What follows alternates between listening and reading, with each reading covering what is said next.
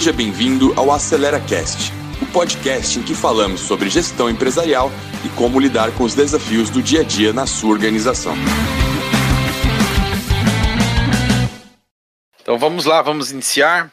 É, estamos, estamos aqui novamente e, e, temos um convidado especial hoje, que é o, é o Marcelo Teixeira, grande amigo de longa data e que é um prazer receber. Já vou apresentar ele e os quatro cavaleiros do Apocalipse, como sempre, né, reunidos na mesa de bar, como a gente faz quando a gente está junto, né?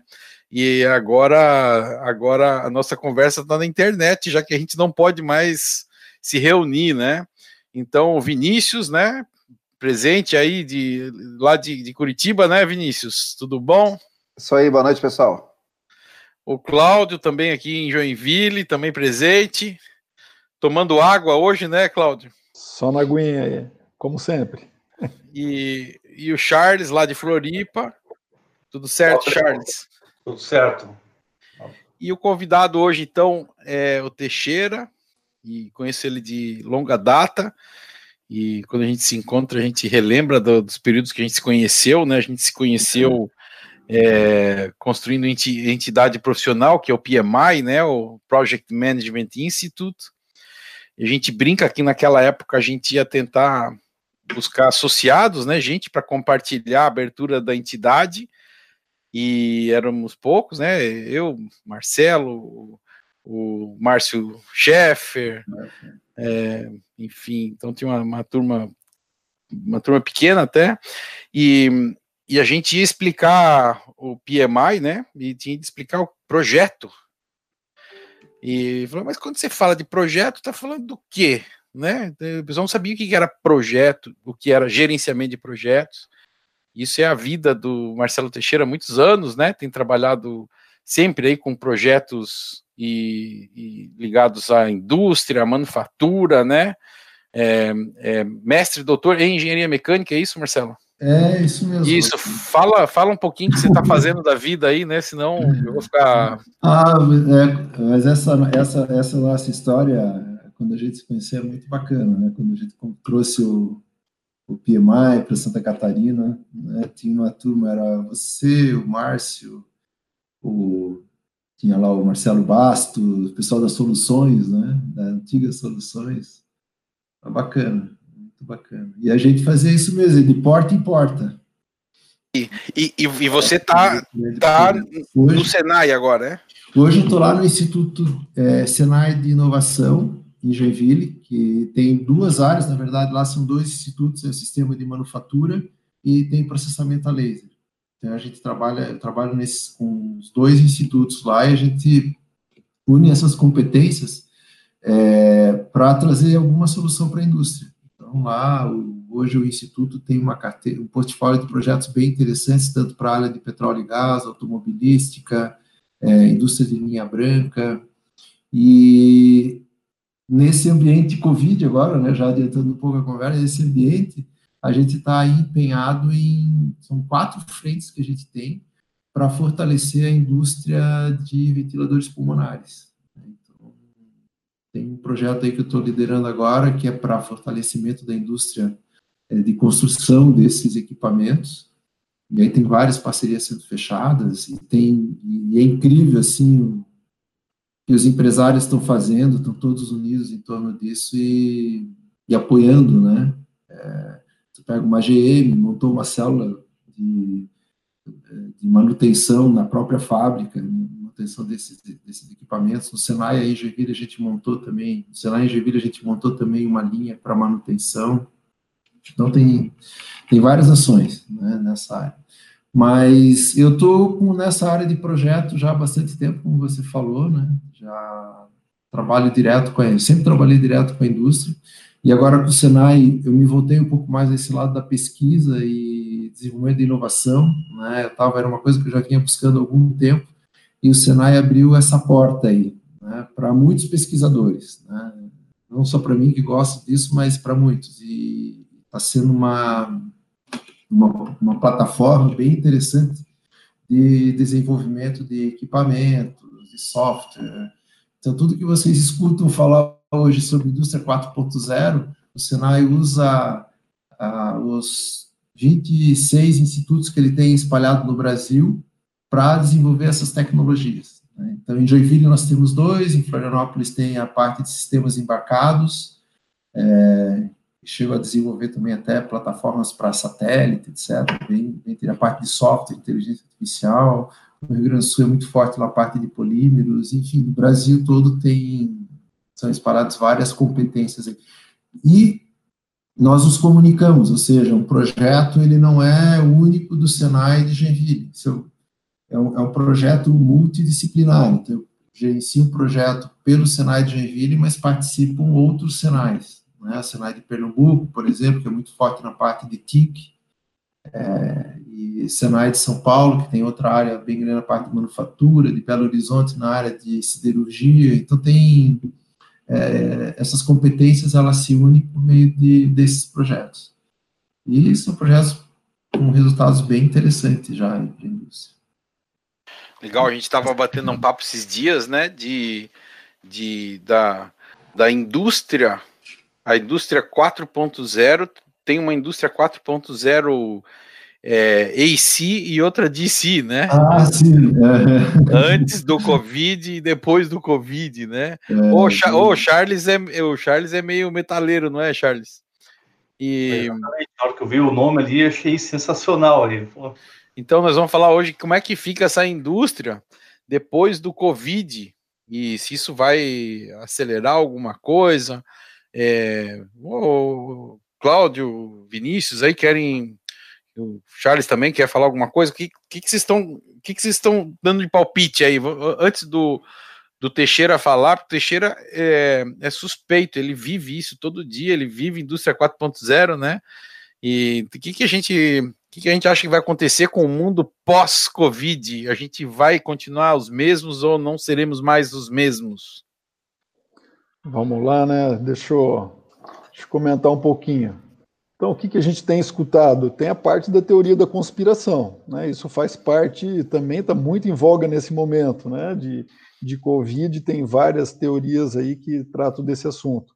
Algumas que a gente tem escutado de alguns grupos aí que tende a aumentar a parte do nacionalismo, né, patriotismo, de o pessoal começar a ter um consumo interno maior, desenvolver novamente a manufatura é, no Brasil, que alguns segmentos de manufatura acabaram né, deixando de se inovar, buscando sempre o mercado da China, né, trazendo, é, montando filiais na China ou desenvolvendo fornecedores lá, e, e focaram mais na parte de distribuição no Brasil, e agora tem esse momento de repensar isso, né? Muitas pararam, ficaram com a fábrica parada totalmente, porque dependiam 100% de componentes que vinham da China.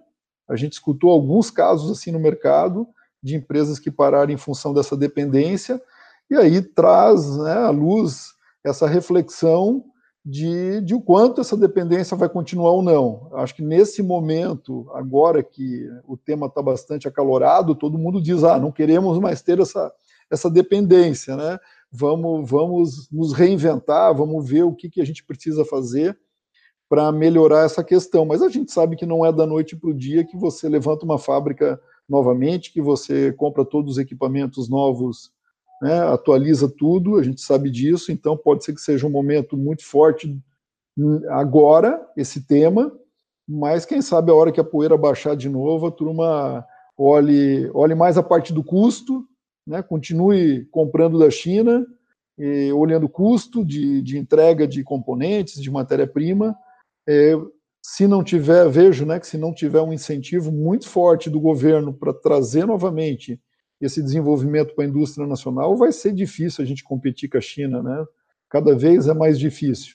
Então vejo que tem um grande, um grande desafio, um grande dilema aí de, de como é que a gente traz né, esse, esses novos investimentos, se isso vai ser uma política de Estado, uma política do Brasil de, de incentivo né, à indústria nacional, de retomada da indústria nacional, ou não. Então, fica é. aberto aí a questão. Ô Teixeira, ó, olha só, Isso que ele falou é interessante, porque a gente, a gente, a gente perdeu nossa indústria, né? Foi perdendo a indústria ao longo dos anos. A gente, esse é assunto amplamente debatido, né? De a desindustrialização de todo o Ocidente, né? Não é nem só, não é nem só do Brasil, Estados Unidos, enfim, Europa. É, a gente tem passado por essa desindustrialização é, por uma questão de custo. E quem se beneficiou disso fomos nós, né? Consumidores que passamos a ter acesso a produtos muito baratos que no passado talvez não pudéssemos comprar de forma popular, né? Tem um benefício social é, em trabalhar com um custo baixo. E aí a gente parou de fabricar, a gente tá vendo com. A gente não consegue mais fabricar nem, nem, nem é, é, máscara. É, enfim. E aí, o Brasil como é que rola isso agora? É por nacionalismo? É por decreto? É, nós seremos competitivos? Nossa indústria pode ser competitiva? Tem capacidade de ser competitiva? Ou a gente vai ter de escolher uns, uns segmentozinhos para fazer aposta, para ser vocacionado em algumas coisas, algumas coisas deixar para lá? Que a gente pode ou não pode ser industrializado novamente? Olha, eu, eu, eu, eu se é que a gente foi, né?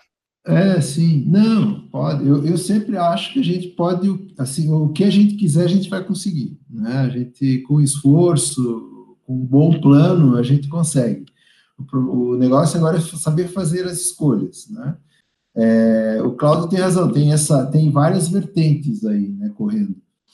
É, eu gosto de imaginar esses cenários, cenários mais otimistas, menos otimistas, né, e ver mais ou menos por onde, qual, qual o melhor caminho que a gente pode seguir. Na verdade, eu sempre prefiro o caminho chinês. O caminho chinês não é nem tanto a Lua, nem tanto a Terra, né, nem tanto ao céu, nem tanto a Terra, é o caminho do meio, né, tem algum provérbio chinês que fala isso. Mas, assim, o que eu estou vendo, por tudo que está acontecendo, é, Estou vendo que vai ter uma grande aceleração de todas essas, do uso dessas tecnologias. Tá? Você falou da, da área de ensino. Vou pegar a área de ensino que, que também está bem fresco na minha memória. Assim. Se a gente falasse que o seu filho, que os nossos filhos iam fazer um curso EAD, a faculdade EAD, há dois anos atrás, ou há três anos atrás, fala, meu Deus, que absurdo, né? como é que pode? Ensino à distância, uma faculdade de medicina à distância. Vai ver quantas faculdades agora os alunos estão tendo aula à distância de medicina. Né? São algumas, engenharia à distância, para não perder o semestre.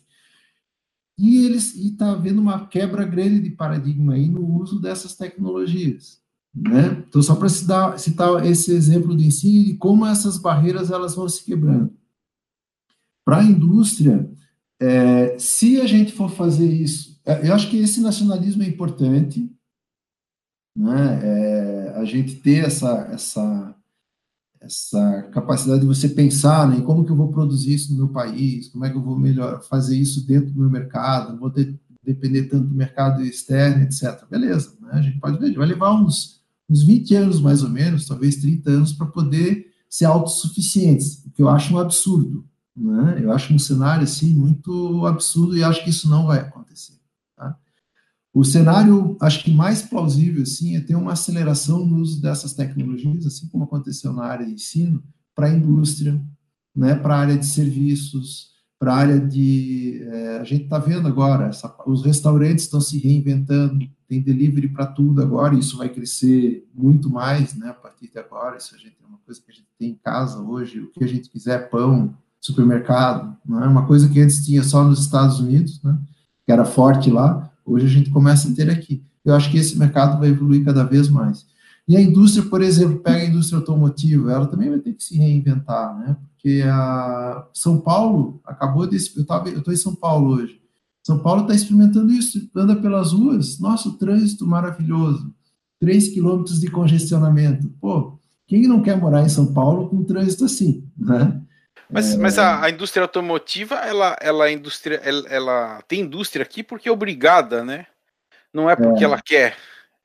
É, benefício fiscal, é. etc. Né? Isso, isso, é para viabilizar o negócio. Uhum. Agora, o pós, vamos lá para o DC, né?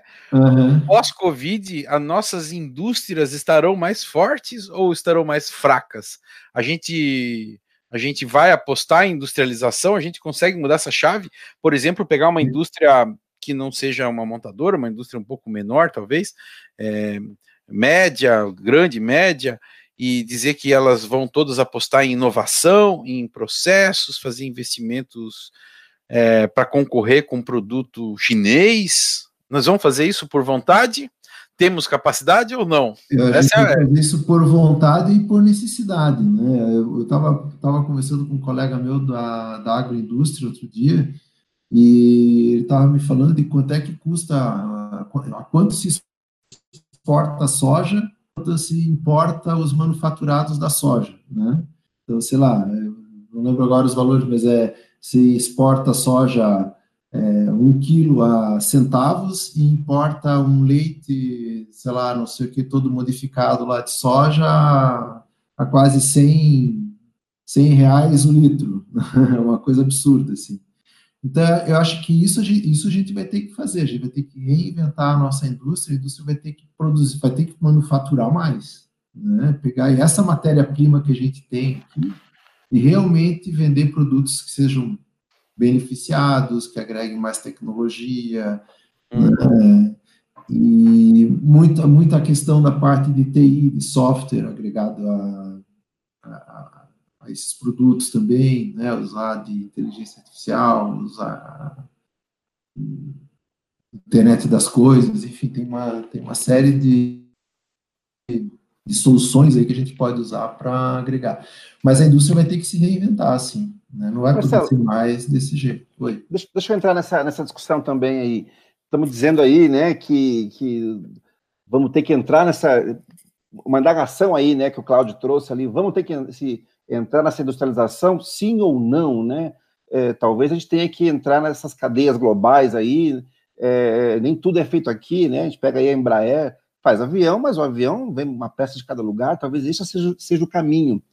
E as uhum. empresas, elas deixaram de fazer isso muito pela complexidade de se fazer isso, né? O Brasil é muito é, complexo, a indústria, é, é, você conseguir fazer um avião como a Embraer, tem que comprar a turbina de um lugar, a asa do outro, importar, uhum. exportar, e fazer tudo isso, isso, isso aumenta muito o que nós falávamos agora há pouco, que é o time to release, né? Então, assim, o tempo uhum. para lançar esse produto no, no mercado. Então, o pós-Covid, que as empresas vão ter que buscar essa nacionalização, como é que vai ser esse time to release, né? Quanto tempo demora? Como é que essa, como é que essa complexidade do mercado brasileiro e das empresas, né? As empresas são burocráticas também para elas conseguirem entrar. Como é que você vê isso? Elas conseguirem entrar nessas cadeias de produção globais aí?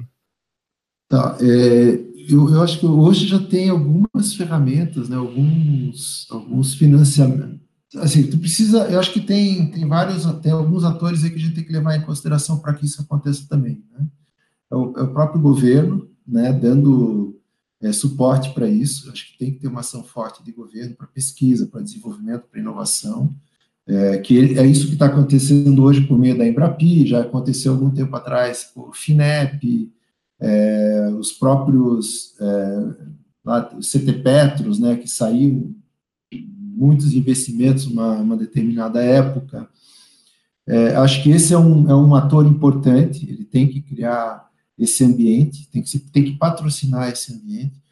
A outra é a própria indústria, e aí eu não estou falando só da indústria grande, mas a, a, pequena e média indústria também, de se reinventar e se apropriar desse conhecimento.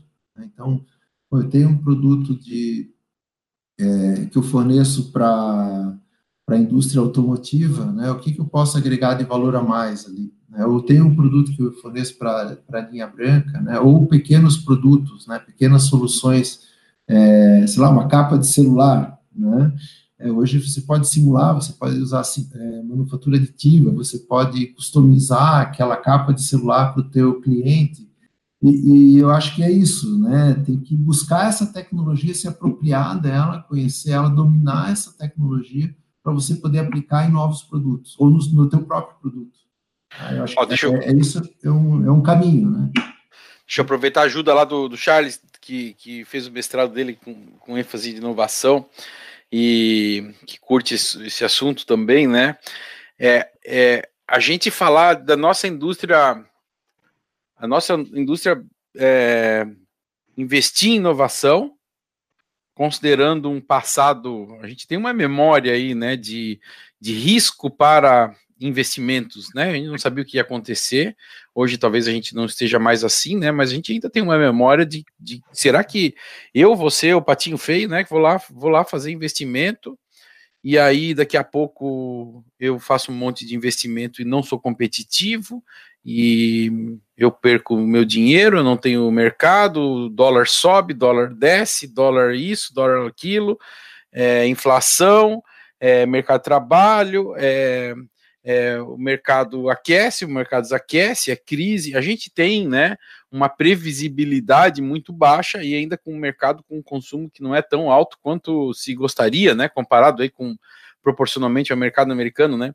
Então, acho que ainda assusta um pouquinho para as empresas falar, eu tenho de inovar, né? Inovar pesado, a não ser as que tenham escala global e que aproveitem isso escala global, né? Então, então assim, é, é, é, essa indústria 4.0 pós pós é, pós Covid, né, o DC, é, é por vontade própria? Ele vai botar na estratégia lá, nós vamos investir em, em tecnologia, nós vamos ser líder de produto no mundo, nós vamos ter o melhor processo mais rápido, mais eficiente. A gente tem de declarar isso lá na estratégia por livre, espontânea vontade, ou isso é uma opção de Estado, né? E, e dá para fazer inovação assim, por livre, espontânea vontade? Né? Essa. E aí, Charles, dá ou não dá? Vamos lá. Dá, dá, né? Mas eu acho que nesse caso não vai ser, né? Até porque, primeiro, as indústrias vão ter que se adaptar a esse novo modelo. Então, quando você tem que se adaptar, você naturalmente se força a trabalhar de uma outra forma, né? e também elas vão ter recursos, digamos, sempre teve recursos escassos, né, para investir em inovação, sempre foi uma quase como uma aposta. Ela vai ter que saber muito bem aonde que ela vai colocar esse seu dinheiro, aonde que ela vai apostar é, na inovação, se ela for, né? Então ela tem que saber, ah, vou inovar aonde? Vou inovar em ofertas, vou inovar em processos, vou inovar em em desenvolver melhor os meus profissionais, enfim, ela vai ter que direcionar muito bem os seus recursos para ela conseguir se adaptar e ela conseguir ainda competir no mercado nacional e também no mercado externo, né? Então vai ter que ter muito bem, vai ter que ser muito bem direcionado, ter que ser muito bem planejado. Não vai, muitas vezes não é como a gente muitas vezes no Brasil estamos acostumados. A gente Mas é depois planeja, né? Opção dela, ela tem que fazer opção. E aí, vocês acham que as nossas empresas vão fazer opção no pós-Covid? Nós vamos ser ou os mais inovadores, ou os mais eficientes, os inovadores para competir com as matrizes aí das empresas lá no, na Alemanha, nos Estados Unidos, ou nós vamos ser mais eficientes para competir com Coreia, com, com China. É, como é que vai ser a opção das nossas empresas, né? já que a gente não pode mais falar de reserva de mercado, né? Reserva de mercado é uma coisa do passado, né? A gente já deixou para trás. Ou tem uma política de Estado que faça isso funcionar, né? Como é que vai girar isso? Ô, ô, ô Teixeira, o que, que vocês estão investindo de pesquisa lá, Teixeira? Quem, quem que está pagando esses projetos teu lá? Eu, eu, eu adiciono é, é, mais uma pergunta. Como é que foi a velocidade entre aparecer essa Covid, todo esse problema? Você falou que estão pesquisando ventiladores, tem linha de pesquisa. E a gente Sim. sabe que no, no, meio público nada é tão rápido assim, né? Uhum. Apesar de, de, do Senai lá não ser algo público, público, né? Mas ele tem uma, esse caráter. Como é que foi essa velocidade entre aparecer tudo isso, aprovar e ter pesquisa em cima disso? Foi, eu posso dizer que foi impressionante, Vinícius, foi muito rápido mesmo. Eles, a mobilização que teve do, da CNI junto com o Senai Nacional e as federações das indústrias é, foi foi assim, de um dia, para você ter uma ideia, foi, quando é que foi o fechamento lá, que o governo teve aquele decreto de que fechou dia, tudo, 19, 13, né? 13, 19, 19 de março. 19 fechou, mas dia 13 de março, é, eu recebi uma ligação, a gente começou a escrever o projeto, esse projeto com essas frentes, junto com os diretores lá do, do Senai, etc., né, que, são, que foram os mentores e tudo isso,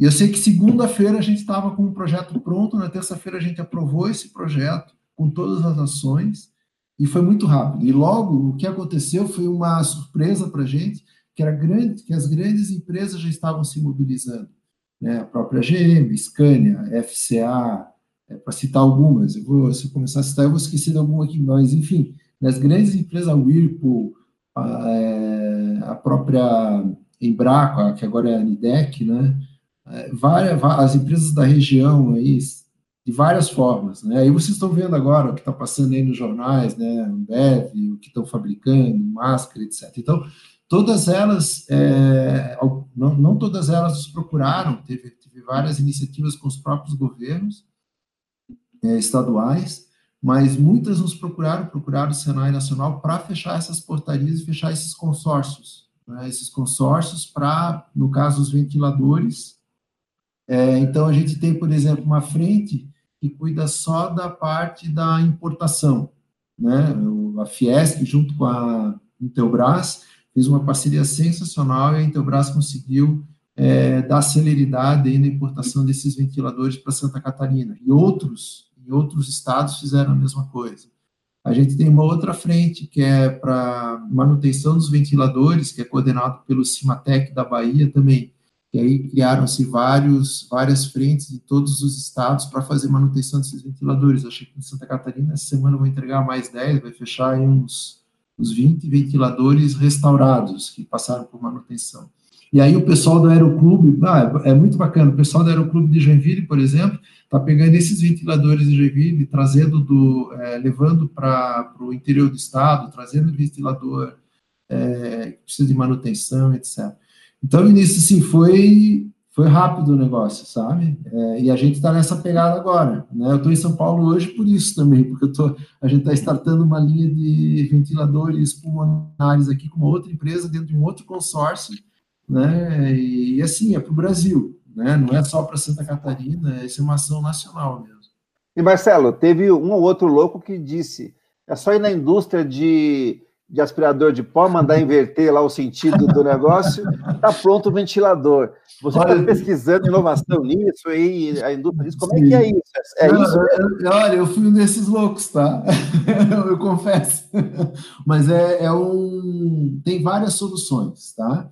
Só que a solução hoje, tem, e tem para vários casos, né? Tem aquela solução que só vai criar uma câmara de ar e fazer com que o, tenha uma atmosfera melhor para o paciente respirar, respirar, e tem aqueles casos bem crônicos. Hoje eu estou entendendo tudo de ventilador, estou quase virando é, um, um, especialista em ventilação pulmonar, mas é, tem, mas tem também aqueles casos mais crônicos, né, que já tá, o pulmão já está mais tomado pela, pelo vírus, que aí você precisa realmente entubar.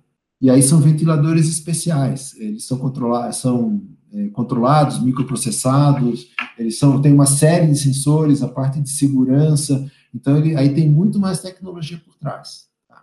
Então, o que, que a gente, uma das nossas linhas não foi, uma das nossas linhas é ajudar o desenvolvimento dessa tecnologia, mas a outra linha nossa é pegar, a gente fez um, um estudo aqui no mercado, a gente pegou os nove maiores, os nove fabricantes de ventiladores pulmonares, que já tinham certificação na Anvisa, registro na Anvisa, nós estamos é, ajudando eles a fortalecer a, a, indústria que fornece os insumos para eles poderem montar esses ventiladores. Tá? Então, vai desde fabricação de componente no Brasil até importação de componente da China, da Alemanha. Aí tem toda a parte de testes, né? Um equipamento desse, ele fica pelo menos 24 horas testando um ciclo complexo lá que é aprovado pela Anvisa. Então, não é qualquer um que pode fabricar e sair né, botando isso no hospital. Então, isso tudo tem um registro, tem acompanhamento, tem rastreabilidade. É, então, o que a gente fez? A gente pegou essa indústria que já estava pronta e estamos fortalecendo. Então, você vai ter casos aí da indústria, por exemplo, que fabricava 300 ventiladores por mês, vai passar a fabricar é, 3 mil. A indústria que fabricava 10 por mês, vai passar a fabricar 300 ou 100 por mês. Né? Então, é, é, é isso que a gente está fazendo. A gente está fazendo trabalho de base, desde da parte de desenvolvimento dos fornecedores, inclusive fornecedores similares, e aí fazendo isso, viu, Cláudio, trazendo componentes para serem produzidos no Brasil, então nacionalizando alguns componentes, aí o Senai está usando toda a estrutura deles para fazer isso, e também a parte de manufatura, lean manufacturing, então a gente está pegando aquela linha de produção, como a linha de quadro, né, meio artesanal, e a gente está aplicando toda a tecnologia Lean, apoiado por uma, com uma estrutura da Whirlpool, com uma estrutura da GM, da Scania, né? então, profissionais que já trabalham com isso há muito tempo, né? então, para eles que produzir milhares é uma coisa comum, né? pega o Whirlpool, por exemplo, né? que tem que fabrica milhares de lavadoras, tem a parte de testes, de ensaios, né? então isso está no core deles, essa, esse processamento é, é deles, e trazer isso para a indústria de ventiladores. Então a gente está fazendo essa ponte, criando esses ambientes, formando esses consórcios aí. Né? Legal. É, o, o, Mar, o Marcelo, é, queria, queria escutar também de você, você como eu sei que é um estudioso aí do, da indústria 4.0, você está envolvido com isso também já há um bastante tempo, né? É, queria escutar de você aí como que você é, estava vendo né, o avanço da indústria 4.0 no Brasil, isso antes de Covid, se as empresas vinham adotando isso, né? É, que só queria fazer um parênteses, a gente também conhece várias empresas, tem uma série de clientes aí, e a princípio a gente via ainda que era uma iniciativa que estava um pouco devagar, na nossa opinião, né, de algumas empresas que a gente conhece, é, falavam muito, mas na hora de colocar em prática, de investir nisso, ainda, ainda tinha uma série de restrições. Mas eu queria né, escutar de você como é que você via isso antes. E, e queria escutar também o que, que você acha agora, né, nesse movimento, né, o pós-Covid aí, se isso vai ser um grande motivador para aquelas empresas que até então estavam com o pé no freio para investir na indústria 4.0. Então vai ser esse grande motivador ou vai ser a pá de cal de vez, né? Ou ele vai, é, matou a empresa, a empresa vai, né? Pô, acabou, reduziu o investimento, né? A gente escuta de muita gente que a estratégia, nesse momento, é uma estratégia de sobrevivência. A partir daí, depois vai se começar a pensar em novas coisas, né? Mas a gente também sabe, conhece muitas empresas que têm esse DNA da inovação muito forte. É, elas não esperam esse momento, né? Passar, elas aproveitam esse momento. De novo, aquela historinha do copo meio cheio, meio vazio para aproveitar o momento que sabe que é uma grande oportunidade de mercado. Então, queria escutar né, o antes, como é que você via, via o desenvolvimento da indústria 4.0 e agora, pós-Covid, se, é o, se é o grande alavancador para as pessoas, né, para tirar o. sair né, do, da inércia, ou vai ser uma pá de cal né, nesse momento aí? Como é que você está enxergando isso? É, né, bacana essa pergunta, Cláudio, bem lembrado. É, o, o antes, a gente estava num processo assim de convencimento, né? É, eu dei algumas palestras de associação comercial aí por Joinville, outros colegas também, né? Vários pesquisadores, o pessoal que trabalha na área, que já tem isso um pouco mais desenvolvido. A gente chamava o pessoal do, do VDI lá da, da Grupo de Engenheiros do Brasil Alemanha para dar essa palestra onde tudo começou, né, lá na Feira de Hannover, desde 2011. Então a gente estava muito assim no convencimento, mostrando alguns exemplos que tinham no Brasil, né? Você pega aquela essa planta da GM nova que tem ali, que é uma coisa espetacular, né? Que praticamente né, tem pouquíssimas pessoas lá, é tudo robotizado, tudo informatizado, fecha aquele ciclo da, do, da indústria 4.0. Isso para falar indústria. Mas você já vê é, aí outros, é, outras áreas, aí, em hospitais, por exemplo, né, começaram a fazer alguma coisa também nessa parte da indústria 4.0, com sensores, com diagnóstico remoto, é, né, fechar esse ciclo de, de, diagnóstico utilizando, inclusive, o Watson, né, lá da IBM, então hoje estão até, tem alguns hospitais que estão comprando essa plataforma para poder é, facilitar, né, auxiliar o médico, na verdade, a última palavra sempre é do médico, mas auxilia na, no diagnóstico e tal.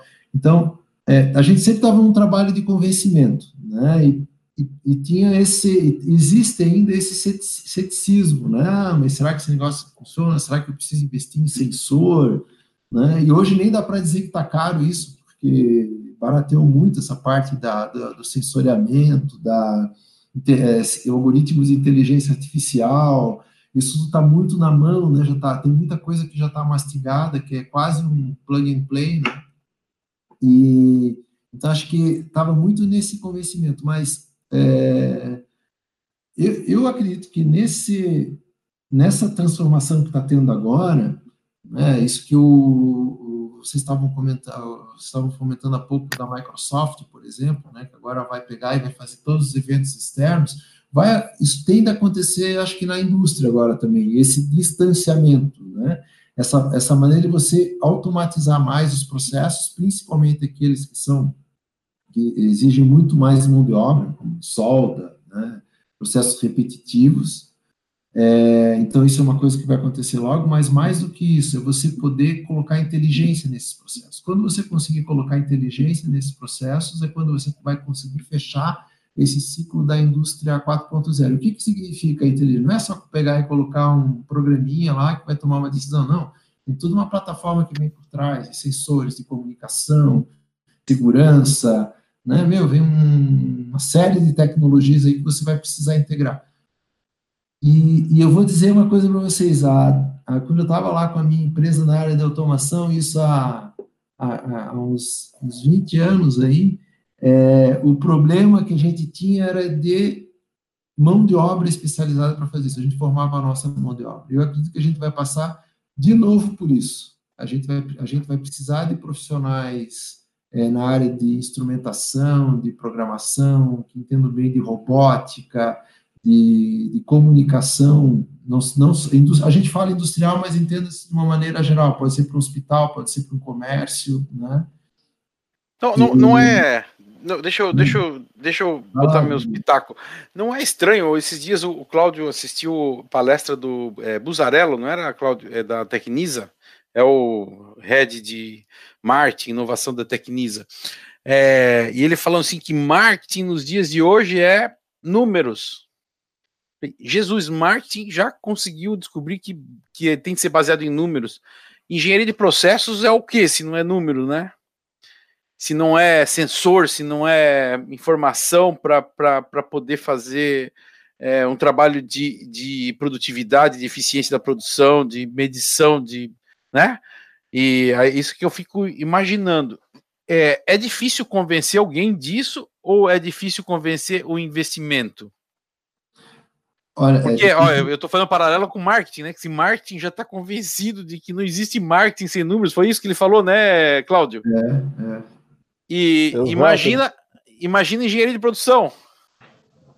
É, hoje você pode medir tudo, né, Rovina? Hoje, assim, você pode medir qualquer, assim, acho que eu não, eu não sei o que, que a gente não consegue medir hoje, né? É, então, hoje você consegue é, quantificar, você não precisa mais só qualificar, você consegue ter um processo automatizado para medir qualquer coisa 100%. Né? Claro que isso tem um é. custo, né? Claro que tem, mas você consegue. Agora, agora esses. Para vender, né? Você falou em vender, daí o marketing é importante, que a, a engenharia é ruim disso, né?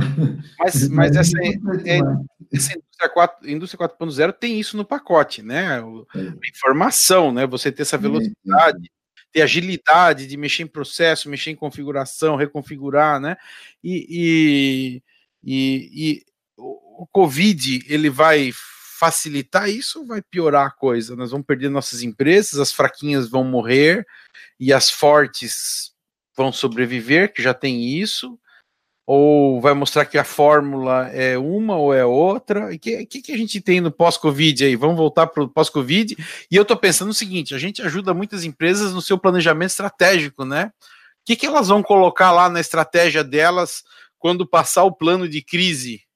elas vão ter de refazer o plano estratégico. O que, que tem, tem de estar tá lá, a indústria 4.0, ou, ou é vamos sugar enquanto dá? Não, eu acho que tem que estar tá lá já, viu? Eu acho que agora é que é o momento também. Né? Aproveitar, eu acho que é, nesse cenário de que as coisas aceleram em termos de é, tecnologia digital, é, parte de simulação, é, acho que é aí que vai acelerar mais e você ter cada vez mais automação, menos gente dentro da empresa para fazer é, os supermercados, imagina os supermercados agora, tipo aquele lá da, da Amazon, né, que você entra, pega as coisas, sai, a coisa entra no teu cartão de crédito. Né?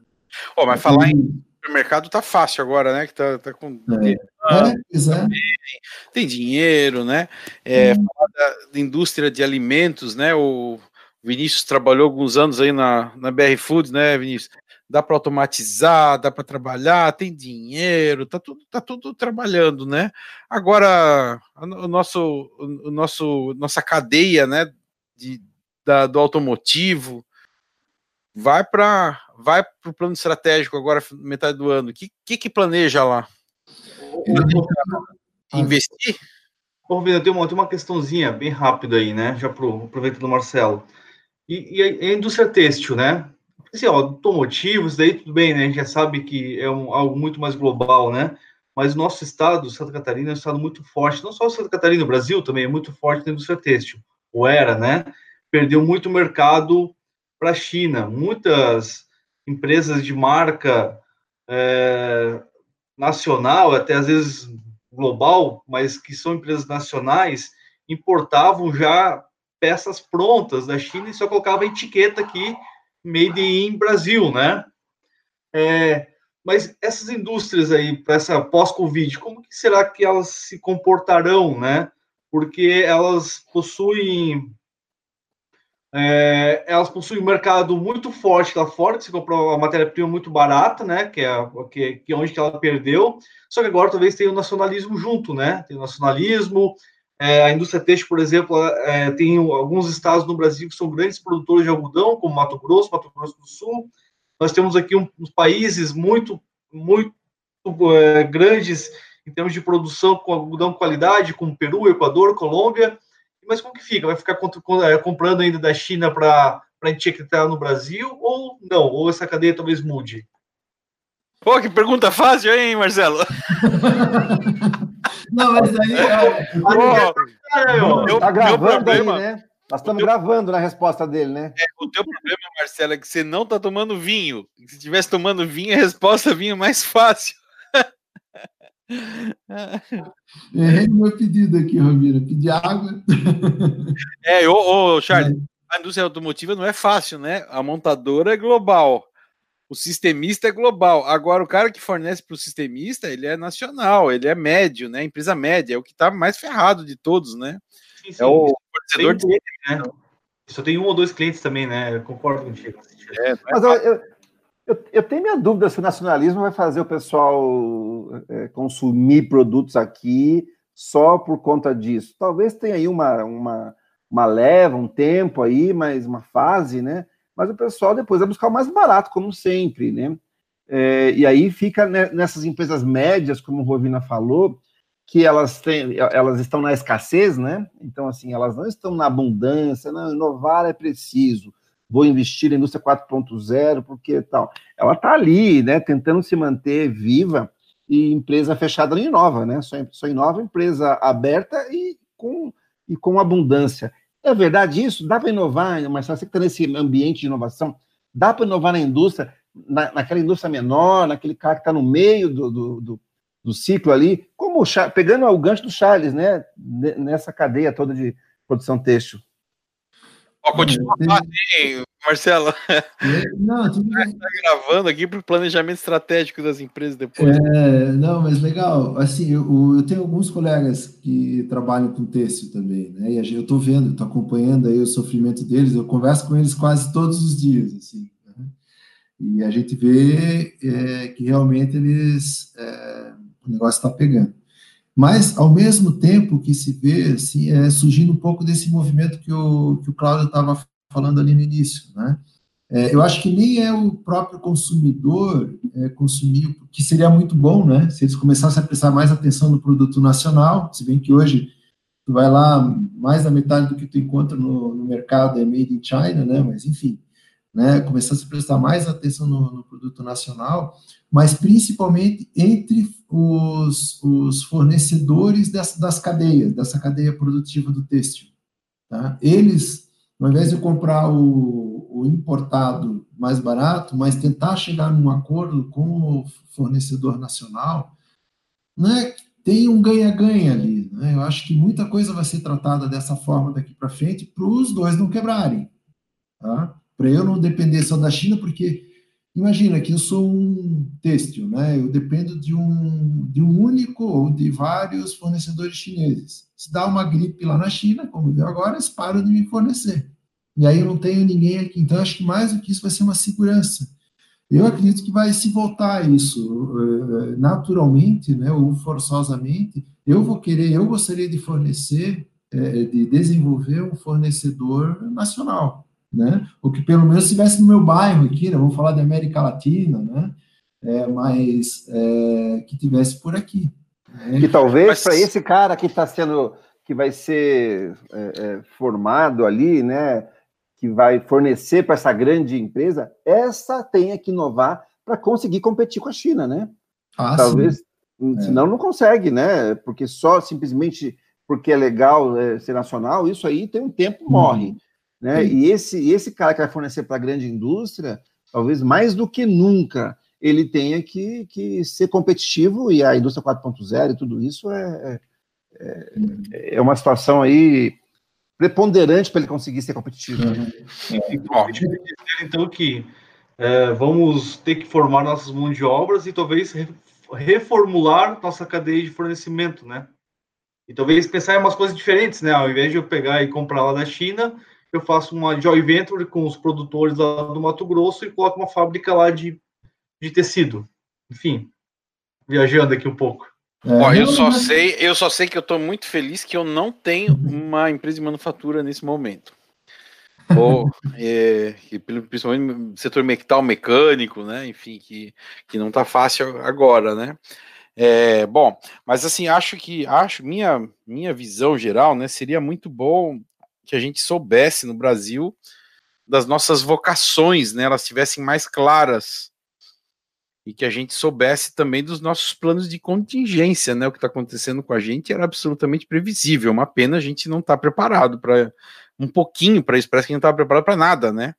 É, acho que jamais estaria preparado para o que está acontecendo hoje, mas parece que a gente não estava preparado para nada e que é um que é um pecado, né? E, né, Marcelo, a gente estudou, né? Nós todos aqui, os cinco aqui são PMPs, né? São certificados em projeto, tal a gente sempre estudou gestão de riscos e, e o que, que significa ter plano de contingência, né, ter, ter saídas né, para esse tipo de situação, e que aparentemente a gente, a gente como país, não fez esse, essa lição de casa, né, num, num mínimo aceitável. É, agora, acho que, voltando lá ao que eu estava falando antes do que, que, que, que as empresas vão fazer no planejamento estratégico, acho que seria muito bom que a gente tivesse uma estratégia Brasil, né? De aonde a gente quer ser bom, porque a gente não vai conseguir ser bom em tudo, né? E, e seria ótimo, eu, se, se fosse um empresário de manufatura, ia adorar que tivesse isso, que isso guiasse FINEP, FAPESC aqui em Santa Catarina, né? Guiasse BNDES e ajudasse a, a criar todo esse desenvolvimento aí, não tivesse tantas variações e não tentasse fazer aventuras em terrenos desconhecidos e que a gente tem pouca chance de vitória, né? É, não tendo isso, é uma briga de foice, né? Vamos ver, cada, cada empresário da, de manufatura aí é um, é, um, é um herói tentando descobrir o que vai acontecer. Eu acho que esse é o, uma dificuldade que a gente tem de ter investimento, de investir na indústria 4.0, em tudo que for, né? Não é fácil, né? Cada, cada ano a gente tem uma surpresa diferente. A gente está vendo o dólar do jeito que está aí agora. Para quem exporta é ótimo, para quem tem insumo importado está ferrado, né, nesse momento, né?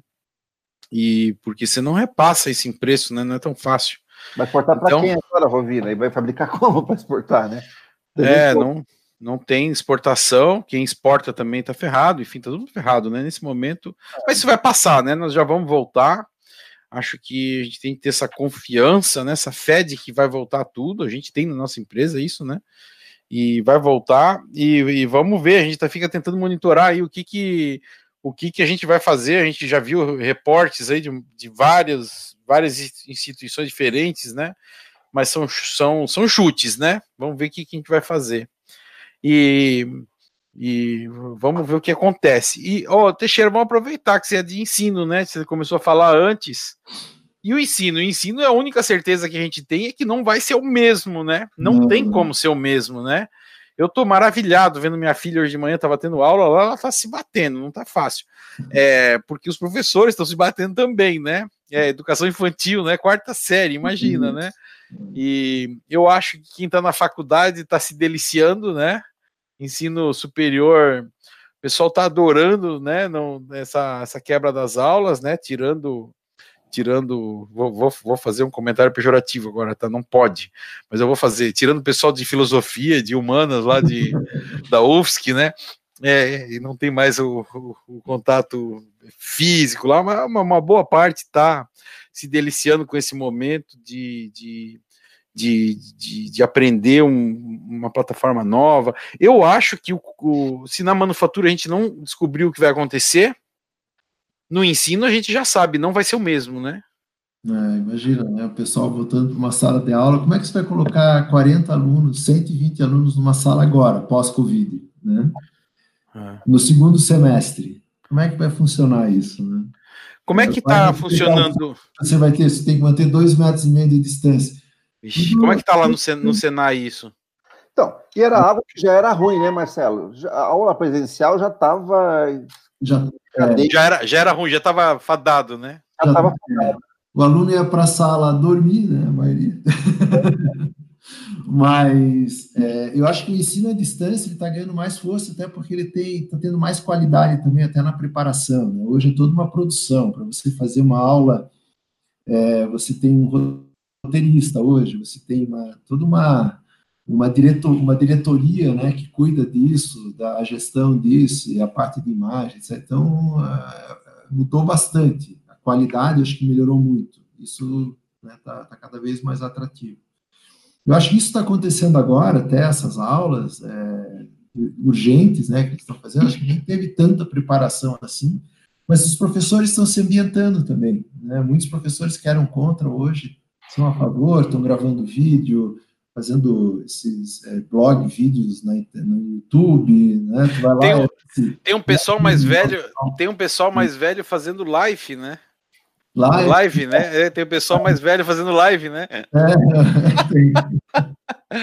Bom, agora você é live para tudo, tem várias lives, né? Tu entra no Instagram, no YouTube, é live para tudo que é lado. Até de gestão tá aparecendo, Marcelo, acredita? Gestão, que coisa.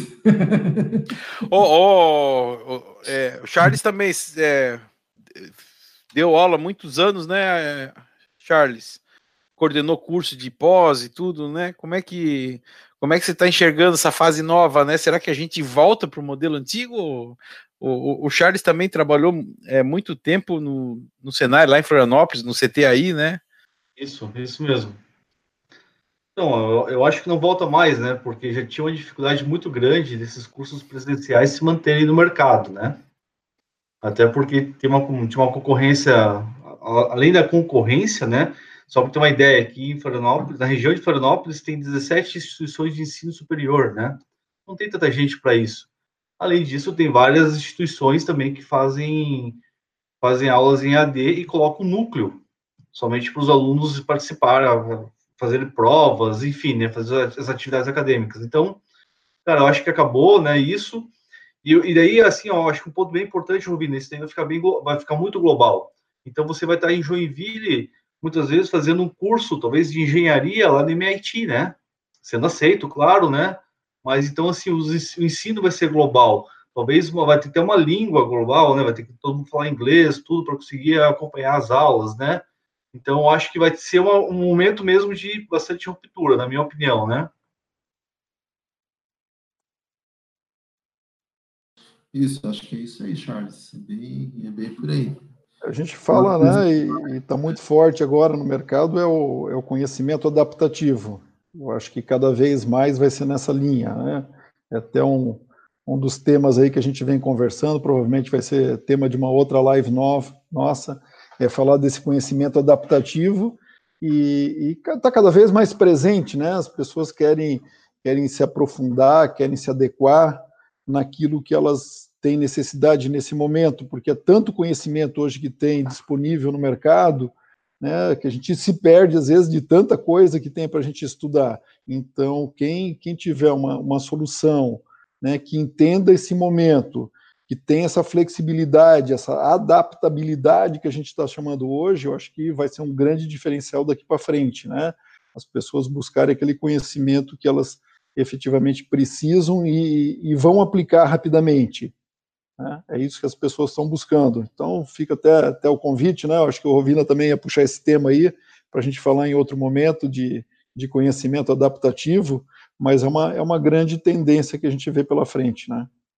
Acho que isso não, não podia ser uma realidade no passado, né? A gente falar que cada aluno vai aprender uma coisa diferente porque já conhece alguma coisa ou porque vai tem um interesse diferente, né? Seja o seu gosto, seja a sua história, seu interesse, né? É, isso começa a tudo ser possível agora, né? Não era antes, né? Com, com, com linha de produção de conhecimento, né? É, é viável isso, Teixeira? Você, você se imagina aí coordenando cursos, montando programas que você fala assim, ó, não, nós, não. nós vamos ter aqui, ó, 357 mil conhecimentos e outros que a gente não sabe ainda. Uhum. E, e, mas você tem que registrar isso no MEC, não tem, Teixeira? Aí é, ah, é, é tudo, é tudo preditivo, né? Ah, não é mais MEC, né? Não, é, tem MEC ainda, tem o MEC ainda. Mas assim, eu, eu, tô, eu sou entusiasta disso, né? Eu fico maravilhado. Por exemplo, eu entro no. Eu, eu, tem vídeos que eu gosto de acompanhar? Na área de inteligência artificial, na área de automação, que eu gosto muito. Aí eu entro no YouTube, já tem uma seleção de vídeos dizendo quais vídeos eu tenho que assistir ou que eu posso assistir, né, que, que são do meu interesse. Acho que a, o aprendizado vai ser assim. Você vai construir a tua trilha de aprendizado. Né? Vai ter um. A primeira vez que eu vi isso foi no, no Instituto de Inteligência Artificial que tem lá na Universidade Autônoma da Catalunha, que fica em Barcelona. E lá eu conheci um grupo de pesquisadores que trabalhava com inteligência artificial e, por acaso, todos eles eram músicos. E eles precisavam criar um case de inteligência artificial em que o aprendizado fosse adaptativo. O que, que eles fizeram? Como todos eles eram músicos, eles criaram várias trilhas de conhecimento na área de música, mas eles não pegaram só a informação deles que eles tinham lá. Eles, eles, eles criaram um sistema que buscava de maneira que o aluno pudesse acompanhar no YouTube, no Facebook, indicando livros, indicando universidades, você podia se inscrever numa universidade para ter aula com determinada pessoa. Acho que é isso que vai acontecer. Ah, eu, pô, eu quero entender bem de gerenciamento de projetos. Pô, o Rovina tem uma especialidade que me interessa. Né? Ele vai aparecer para mim lá como meu mentor naquela área. Eu, eu imagino uma coisa assim, sabe? Então, olha, olha só, eu, eu estudei. Eu estudei perfil de, de alunos. Eu fiz mestrado em 2004 na Federal do Rio Grande do Sul e minha tese foi perfil de, de alunos para EAD, para você ir construindo esse material. Alunos de medicina, eles tinham casos para resolver e como ele poderia resolver aqueles casos. Então, olha só, estudei isso em 2003, se falava já nisso, né? É, estamos falando aí de 15, quase 20 anos aí depois, isso evoluiu bastante, né? Isso tem que ser uma realidade. É, o mundo ele não é mais tão estável, então não dá para a gente ensinar uma coisa estável, né? É, as pessoas têm que se adaptar realmente e construir um conhecimento diferente para cada um. As pessoas não são iguais para receberem conhecimentos iguais, né? Ó, vou pegar agora. Ó, Teixeira, então assim, aí não chegou a conclusão nenhuma. Você não conseguiu ajudar a gente a saber o que, que vai acontecer com a manufatura em 2021. Mas a gente poderia dizer que é, vamos juntar algumas pecinhas aí. O ensino ele não é mais o mesmo e provavelmente treinamento e aprendizagem corporativa também não é mais a mesma, né? É. A gente aprendeu que dá para fazer curso de casa, é, duas horas por dia, não precisa ser o dia inteiro, né? Massacrando a gente, não precisa ser todo mundo assistindo a mesma coisa, né? Pode ser que cada um assista uma coisa diferente. E então essa aprendizagem adaptativa passa a ser uma coisa que a, a gente pode enxergar nas empresas a partir do ano que vem, né? Inclusive na manufatura, né? É, para preparar as pessoas, né? As, as coisas dentro do tempo delas, né? Acho que essa é uma previsão que a gente pode finalmente chegar a uma conclusão, né? O, o, o mundo da educação vai mudar muito. Quem tiver dentro da educação está num, num turbilhão aí de, de mudanças prováveis, porque as pessoas vão perder a rejeição ao, ao EAD, ao ensino à distância, ao ensino adaptativo, e isso vai vai contaminar as empresas também, né? Porque as empresas vão entender que isso muda, né? Não é, não é isso, Teixeira? Sim, e a, e a gente prepara o profissional, lá o, o aluno, né, para enfrentar o mercado de trabalho. Então, na, na minha concepção, isso está cada vez mais é, mais junto, sabe? Junto, misturado ali, né? Você vai ter, você vai ter plataformas em que você vai ter simulação de cases reais da indústria, né? Você vai ter plataforma em que uma indústria têxtil, uma indústria automobilística vai colocar um problema e vai ter 3, 10 mil alunos resolvendo um problema que você levaria talvez gerações para resolver. Vai ter 10 mil soluções diferentes, você vai poder escolher a melhor. É, então, esse é o mundo que a gente está entrando agora. Né? Tem tudo isso que vocês estão falando, tem legislação, né? que algumas vezes ajuda, outras vezes atrapalha, né? Mas enfim, mas a gente, isso vai ter que passar por uma acomodação. Ó, isso é, eu nem tinha falado disso, mas é é outra visão excepcional, né? A gente imaginar que a empresa participa da formação das pessoas e ela se utiliza da formação das pessoas ao mesmo tempo, né, para enfim, melhorar, melhorar seus processos, resolver problemas, né? é uma revolução sem fim, né? Então, ensino a gente sabe que vai mudar, né? E a área das, das áreas de RH, e eu acho que das empresas também precisam pensar um pouquinho aí como montar estratégias que aproveitem essa mudança de ensino, né? Eu acho que pelo menos esse é um denominador aí comum para a gente adotar no nosso final de sessão aqui, porque senão a gente vai até amanhã aqui conversando, enfim. Se alguém quiser fazer algumas palavras finais aí para a gente encerrar, né? Eu, eu, acho que minha conclusão de tudo que a gente falou foi: a gente não faz a menor ideia do que vai acontecer com a manufatura no ano que vem. Apesar do Marcelo defender a indústria 4.0, é, a gente não sabe se, se vai mudar algo. Acho que, acho que tem de ter uma mão do Estado para direcionar, para ajudar a, a dar algumas direções. E a gente, a gente espera que a gente possa ter mais independência internacional, não ser ter um meio termo, numa balança aí, né, que não seja tão dependente, né, do de alguém específico, tem alguma independência para quando precisar ter a, a, atos maravilhosos como esses de amplificar a produção nacional, como o Marcelo falou aí desse trabalho que estão fazendo sensacional, né, do, dos respiradores, né? Então, se a gente tiver um pouco dessa produção no país, a gente sempre vai poder amplificar. Se a gente não tiver nada, não tem como amplificar nada, né? Se tiver muito pouquinho, é muito difícil, né? Então, acho que tem, tem, tem, tem uma coisa aí que no, no nível governo precisa ser pensado, né? Sobre produção e sobre a nossa indústria, né? Industrialização do Brasil. Mas chegamos à conclusão também que educação nossa, tem tudo para mudar. Olha, o Marcelo falou de a gente fazer os, uns hackathons, né, Marcelo? Isso, né? Fazer umas sessões aí de criação, de ideação, de como melhorar, de como criar produtos, como criar mudanças de consumo.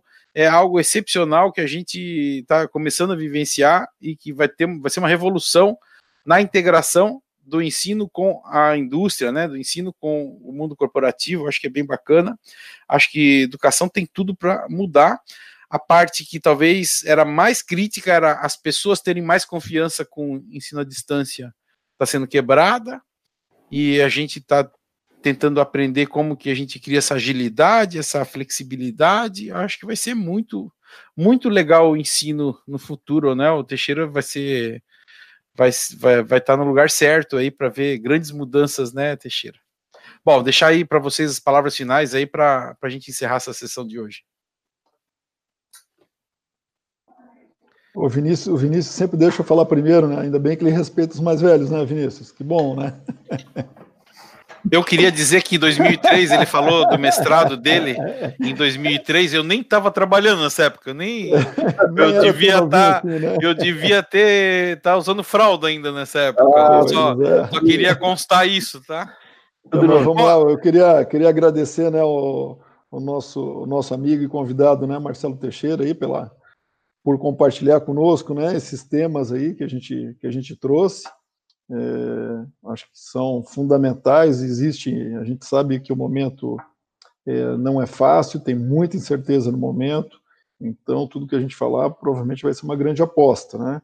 Eu diria assim, de, do que a gente conversou também, que como a gente puxou o tema da estratégia, eu acho que tem uma estratégia que antes era discutida, se entrava como um tema estratégico nas empresas, que ela que ela não deveria mais nem ser discutida, né? Deveria ser o que a gente chama de projeto higiênico ou projeto estruturante, que é a digitalização das empresas, né? Isso aí é, é tem que acontecer, né? Independente do momento, ela vai ter que acontecer. Então é um, é um projeto estruturante de qualquer empresa. É, você trabalhar em cima da digitalização, não tem mais como voltar atrás. E isso ficou muito evidente, né? Foi desnudo nesse momento que todo mundo teve que parar, repensar, voltar para sua sua casa. E aí, como é que eu faço as coisas, né? Então acho que trouxe essa reflexão nesse momento para a gente, tá? Então mais uma vez gostaria de agradecer, né, o Marcelo e, e fica convidado para outros outras conversas que a gente vai ter, outros bate-papos, né? E, e seja bem-vindo sempre. Um abraço, Marcelo.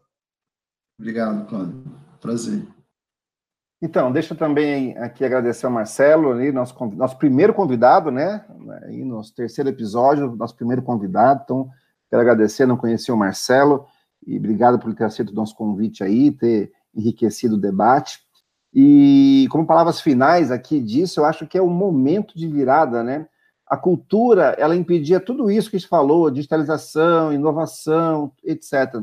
E é o momento da ruptura da, da cultura a, a, cultura vai ter que se moldar a tudo isso, né? Ela não vai conseguir impedir mais tudo isso. Então, acho que é o momento ideal para tudo isso acontecer.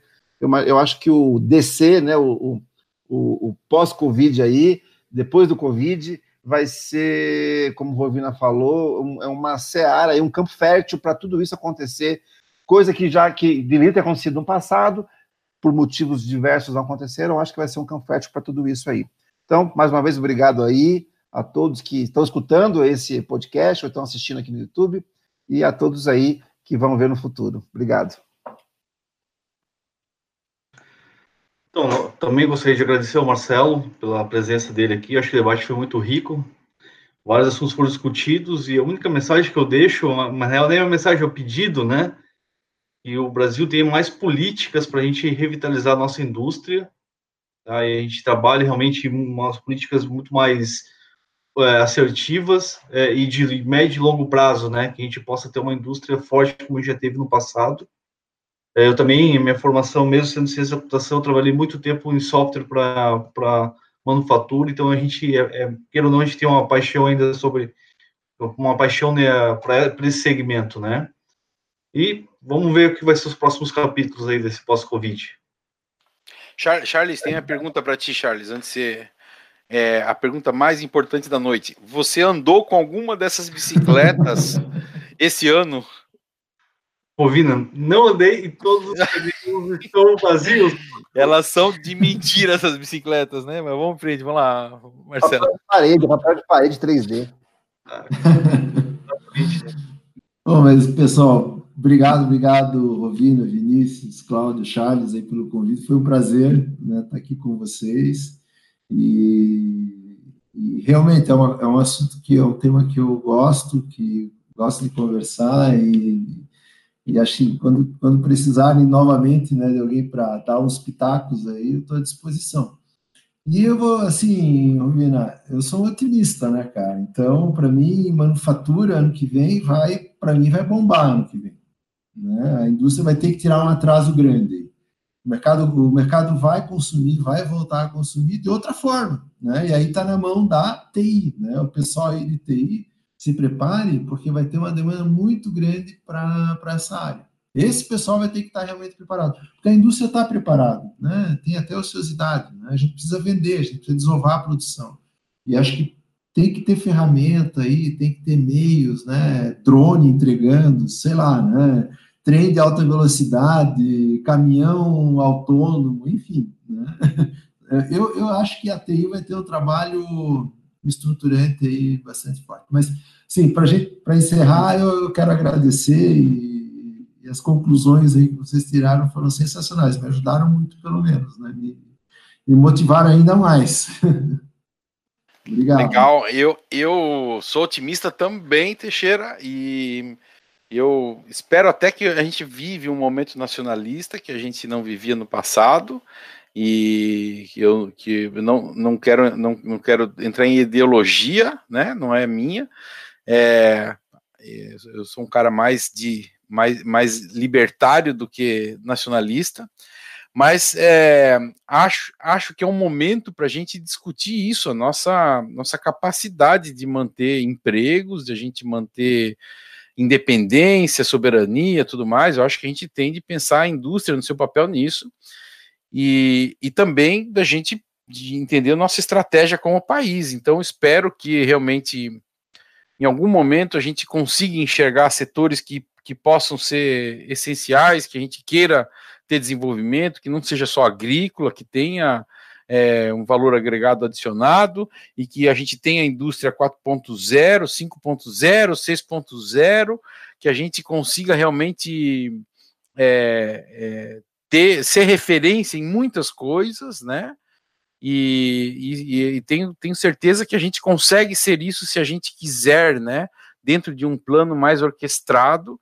Espero que isso aconteça. Se não acontecer, que aconteça essa orquestração pelas próprias empresas. E também acho que isso é possível. E, enfim, então vamos torcer para o ano que vem ser ótimo. A gente tem muita coisa nova pela frente e vamos torcer que as empresas consigam montar sua estratégia, né? Mesmo que ela seja muito ágil, que ela mude, a gente tem de conseguir ter isso. E a estratégia direcione os processos, né? É, a gente, na EUAX, a gente vende isso, né? A gente, a gente promove, a gente advoga isso, né?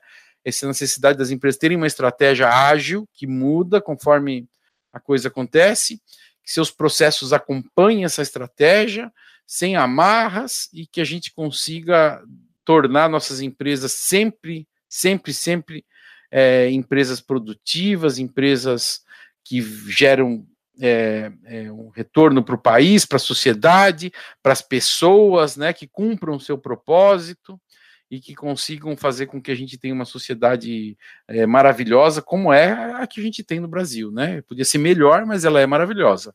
Bom, pessoal, encerrar a, a live de hoje. Muito obrigado a todos, muito obrigado, Teixeira, é um amigo do coração. É fantástico ter você aí. Espero que a gente possa trazê-lo mais vezes aí. Ok? Grande abraço a todos aí. Abraço a todos. Valeu, pessoal. Abraço. Valeu. Tchau, tchau. Valeu. Abraço, pessoal. Tchau, valeu. Tchau, tchau, vida. Tchau.